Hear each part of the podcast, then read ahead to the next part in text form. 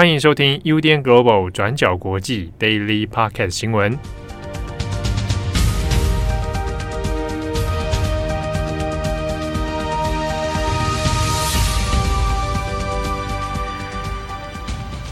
Hello，大家好，欢迎收听 UDN Global 转角国际 Daily Podcast 新闻。我是编辑七号，我是编辑惠仪。今天是二零二二年十月十八号，星期二。好，今天的 Daily Podcast 呢，附近可能声音听起来会有点吵杂。其实我们今天的 Daily 是在外面录的。那因为我们今天刚好这个算出差啊，在外面，所以我们没有一个录音室，我们是在一间咖啡店来录音，所以会听到一些比较。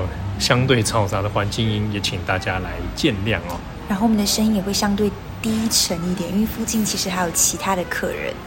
对，那不希望让大家发现。这有点像是现场的 live podcast。对，只是我们不知道怎么变得很卑微啊，只是两个围在一个那个桌子旁边录这个 录这个 daily podcast。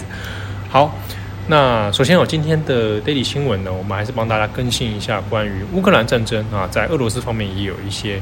呃，比较吊诡的变化，我们会分成两个部分来谈。那第一个部分我们会谈基辅的轰炸，还有伊朗的角色。那第二个部分呢，我们会谈俄罗斯的军事动员。那我们先说第一个部分。那俄罗斯这两周以来是持续轰炸乌克兰的首都基辅。你在十七号星期一的早上，泽伦斯基就谴责俄罗斯再度用无人机袭击基辅，那轰炸了基辅的住宅中心，导致至少四个人死亡。那这一波的攻势也是俄罗斯这几天以来针对基辅最激烈的一次。所以泽伦斯基也一再呼吁西方赶快提供防空系统来协助防御乌克兰。那除此之外，俄罗斯同时也把重点瞄准乌克兰各地的能源还有电力设施，切断乌克兰在冬天的能源供应。那其实俄罗斯在今年四月之后就几乎没有再轰炸基辅，那是宣布会把重心转移到东部的顿巴斯地区。那现在东部的前线状况也是正在激烈的战斗当中。但是随着乌克兰军队在九月、十月慢慢夺回东部还有南部的多个领土之后，导致俄罗斯的军队受到重创，所以近期呢，俄罗斯又在开始轰炸基辅，所以外界也推测俄罗斯会对基辅再度动手，可能是跟前线的战况不利大有关系。那这之中，我们也要特别提一下伊朗的角色。那之前我们在 Daily 上面有提到。俄罗斯近期呢是开始向北韩还有伊朗购买武器。那在最近俄罗斯攻击基辅的行动当中，乌克兰就发现俄罗斯使用的是神风无人机。那从媒体发布的照片来看，推断这一款无人机似乎就是来自伊朗。那华盛顿邮报也有提到。伊朗呢是打算提供更多的武器给俄罗斯，包括无人机，还有第一批伊朗制造的短程飞弹哦。报道就有提到，在中东国家，伊朗是拥有最大还有最多样化的短程还有中程飞弹库之一。那虽然这些伊朗制造的飞弹还有可靠性的问题，但是专家认为新设计的这一批飞弹可以在相对短的距离之内提高命中率。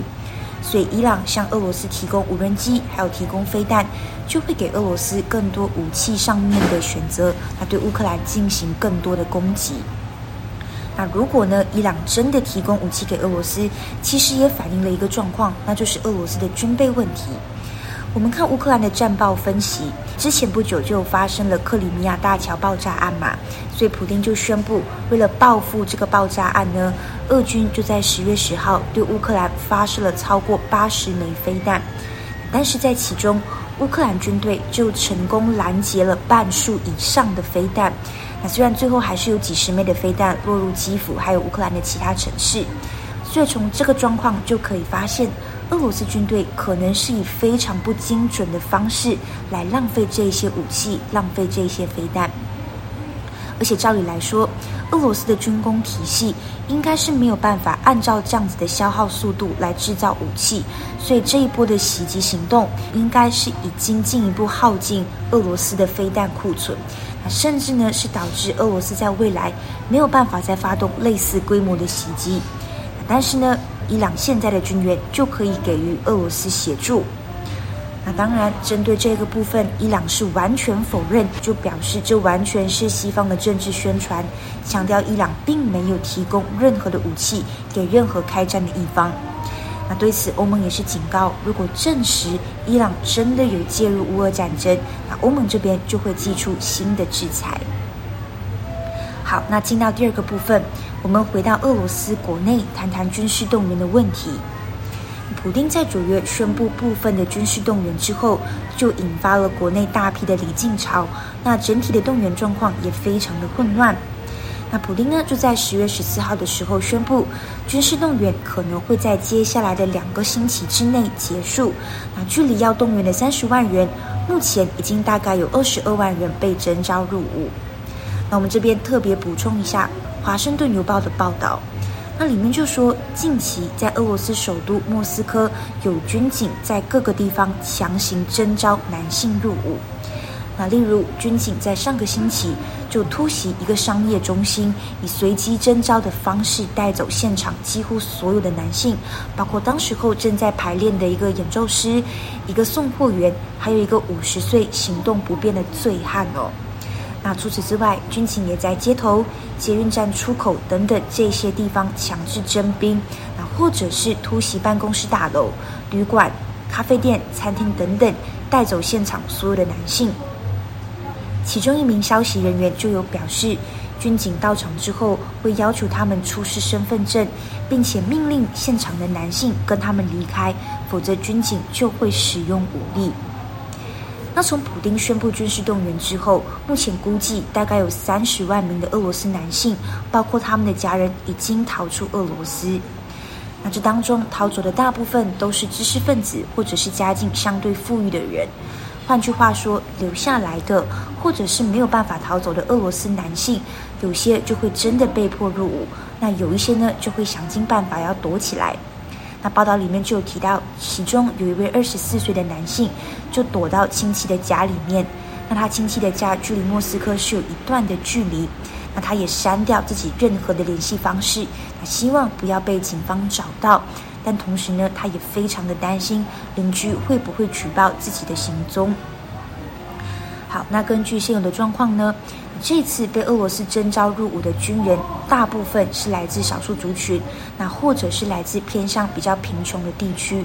那这些部分新动员的后备军人，有些是已经部署到乌克兰，但是他们的装备水平非常的差，而且其实也没有受过多少的训练，所以如同外界之前预期的，他们很有可能会遭受非常惨重的损失。好，那下一则我们来看一下一个日本的新闻哦。最近在台湾开始也陆陆续续有一些人在讨论。那这个事呢，发生在上个星期天，也就是十月十六日的时候，在日本东京的池袋啊。那池袋呢有一间大楼，叫 Sunshine Sixteen，就是呃 Sunshine 六十啊。这个大楼里面，它其实是一个呃有餐厅、有商场，然后算蛮热闹的一个地区哦。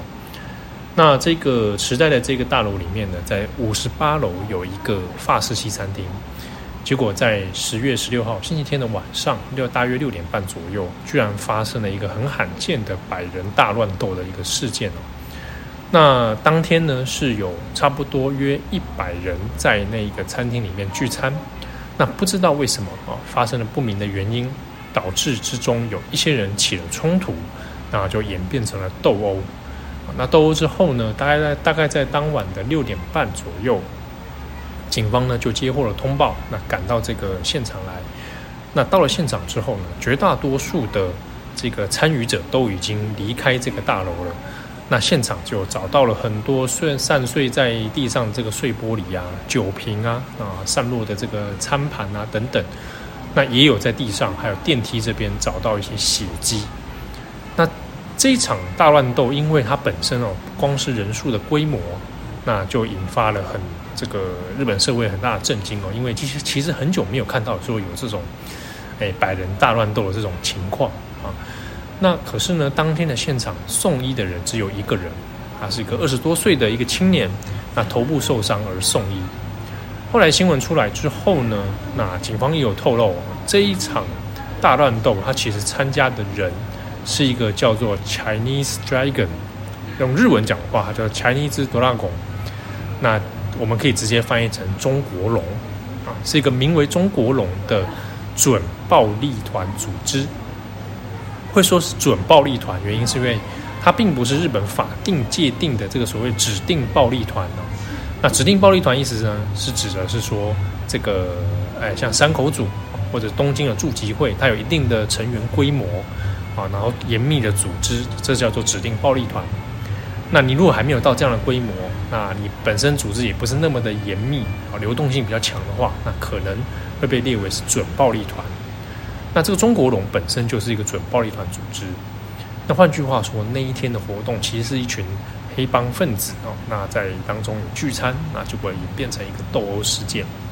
那根据警方的初步调查，这场聚餐其实是为了当帮他们的一位大哥来接风啊。大哥在今年八月的时候呢，这个出狱了啊，所以呢，底下的人来帮他们来做接风。那结果不晓得为什么啊，演变成现场有了十几个人开始就打起来啊啊。结果就演变成这样的事件，但这个事件过后，那警方也开始介入调查。不过截至目前为止，十月十八号相关的这个案情细节，其实一直都没有很详细的内容来透露哦。不过呢，在日本的社会已经引发了很多的讨论。那比如说，就有民众在想：哇，这个什么中国龙？这个中国龙团体是什么？叫做 Chinese Dragon，听起来就是有点中二病。那所以在日本社群网络上面就开始很多人就把矛头就指向了，可能是在日本的中国人啊，在日中国人等等。那甚至有人开始说，哎，池袋啊、东京一带啊，常常有一些中国人相关的一些骚动事件，那感觉好像也跟这些中国裔的日本人有关。那我这边补充一下，这个 Chinese Dragon 中国龙，它的前身其实是叫做怒罗拳，怒是愤怒的怒，罗呢就是罗生门的罗。权力的权，怒罗拳，它其实这个汉字呢，就是从日文的片假名来的，就是哆啦贡，哆啦贡就是英文的 dragon 啊，所以无论如何，它就从英文的 dragon 变成了哆啦贡，那哆啦贡就变成怒罗拳啊，哆就是怒，罗就是拉啊，贡就变成拳。那这个团体是一九八八年的时候这个成立的啊，那当时是有所谓的中国残留孤儿。啊的二代后代来成立。那残留孤儿意思呢，是第二次世界大战之后，有一些日本人遗留在中国大陆啊，在这个中国这个土地上面。那他们的后代，那有的后代呢，他们可能在中国出生长大，那再回到日本。那很多人呢，中间就会遇到，比如说语言的问题啊，生长背景的问题啊，或者是他本身来自社会底层，他很难融入日本社会。进而呢，只能去投靠到一些黑社会啊，哦，或底层的工作啊。那一九八八年的时候，有这个怒罗犬就成立啊。当时主要的成员就是以残留孤儿的后代为主哦。那加上一些华人的分子啊，其中也包括香港，也有包括一些台湾裔啊。那就组成了当地的一些黑帮团体。那有关于这部分的细节哦，大陆有兴趣，可以去找我们重磅广播有一集讲那个少年与犬，我们讲池心洲。他以前写过一个小说《不夜城》，啊，《不夜城》呢，那后来翻拍成这个金城武有演的这个电影。那《不夜城》里面其实讲的就是华人帮派在新宿，啊，那中间就有很多是所谓的残留孤儿后后代啊。那这一次在池袋发生的事情，其实也有很多人联想到《不夜城》，但是呢，中间其实有一些分别哦。《不夜城》那边所讲的是新宿歌舞伎町的华人帮派。所以中间还涉及到了福建帮、上海帮、北京帮，然后台湾在中间里面也是一个扮演一个蛮微妙的角色。不过呢，在池袋这边发生的这个中国龙，他们的脉络又不太一样哦，以残留孤儿后代为主，但是呢，经过好几世的这个时间的这个变化，他们中间有很多人其实基本上是规划成日本籍，从名字上未必看得出来哦，他可能就已经改成日本的姓名。那可能有的甚至是不太会说中文，这个也不一定。那只是呢，近几年这个中国龙团体呢，他们早期是以暴力闻名啊，后来大部分就是以诈欺啊，那还有人蛇集团的这些工作，那还有这个赌博啊，然后买卖毒药等等这这一类的工作比较多。但是严格来讲，他们目前也没有发展成一个非常规模庞大的团体。那近几年零零星星还是有一些成员哦被警方逮捕的这种新闻出现哦。好，那这是中国龙。所发生。不过呢，比较微妙的是，整起事件还是有一些疑点，包括是大家聚餐的地点是在五十八楼啊，也不太可能走楼梯离开，所以都搭电梯。那警方接获消息之后赶到这个大楼，啊，这个现场多达一百人，那怎么离开这个场所？大家就这样平平安安的离去，最后呢，只有一个人送医。啊，在日本民众的观感里面，就觉得好像哪里怪怪的，听起来这个有点会不会太过顺畅了呢？那另外是，如果有这样的集会，日本警方啊，东京的警方事前有没有知情啊？有没有稍微掌握过他们的动向？那另外当然也就是日本民众比较不了解啊，就是说，哎，为什么没办法取缔他们啊？他们就是暴力团体啊，为什么不取缔呢？那这个就涉及到法律的问题哦，他们是属于准暴力团。那跟这种山口组啊、住集会啊、工藤会这种指定暴力团不太一样。我们讲那个山口组或者是工藤会这种指定暴力团，它是特别有被列为强化监管的。所以，包括你们只要有五个人以上集会，就属于犯法行为。那像是准暴力团的话，还没有到这种程度。所以呢，像是这个呃，这个中国龙，他们要举行百人的宴会，那基本上你没有犯法。那基本上就不太会有什么问题哦。那所以在法律上面，你很难说，诶，你集会我就要去来取缔你啊，除非你有发生了这种暴力行为啊。那这个是目前事情的发展，但中间其实有不少疑点哦，包括有一些是前刑警，那都有向媒体透露，认为说，就他们内情所知，当天的这场集会恐怕也没有外界想那么单纯，有可能混入了其他团体的成员。但到底为什么会发生这样的斗殴？而且。实际上可能不止一个人受伤，啊，那到底怎么样一回事？那其实还有很多不明之处。那如果后续有更新的话，我们会帮大家再做一些追踪。好，那以上是今天的 Daily Park 的新闻。我们我跟这个会议了录的这个算是有点狼狈哈，两个人窝在一个这个桌角啊，轻声细语啊。那希望大家有美好的一天。嗯、慧爷有什么话想跟大家说？大家做好保暖，今天好冷哦。哦，对，今天真的很冷，所幸是没有什么下大雨啦。我们本来担心说今天会像前两天一样，这个暴雨，而且昨天细致交通瘫痪，据说淹水，对不对？哇，太可怕了，对啊，所以大家出入的时候，大家还是要注意保暖。现在真的开始有冷的感觉。嗯嗯嗯。好，感谢大家的收听，我是编辑七号，我是编辑慧仪，我们下次见喽，拜拜，拜拜。感谢你的收听。如果想知道更多资讯，请上网搜寻 UDN Global 转角国际。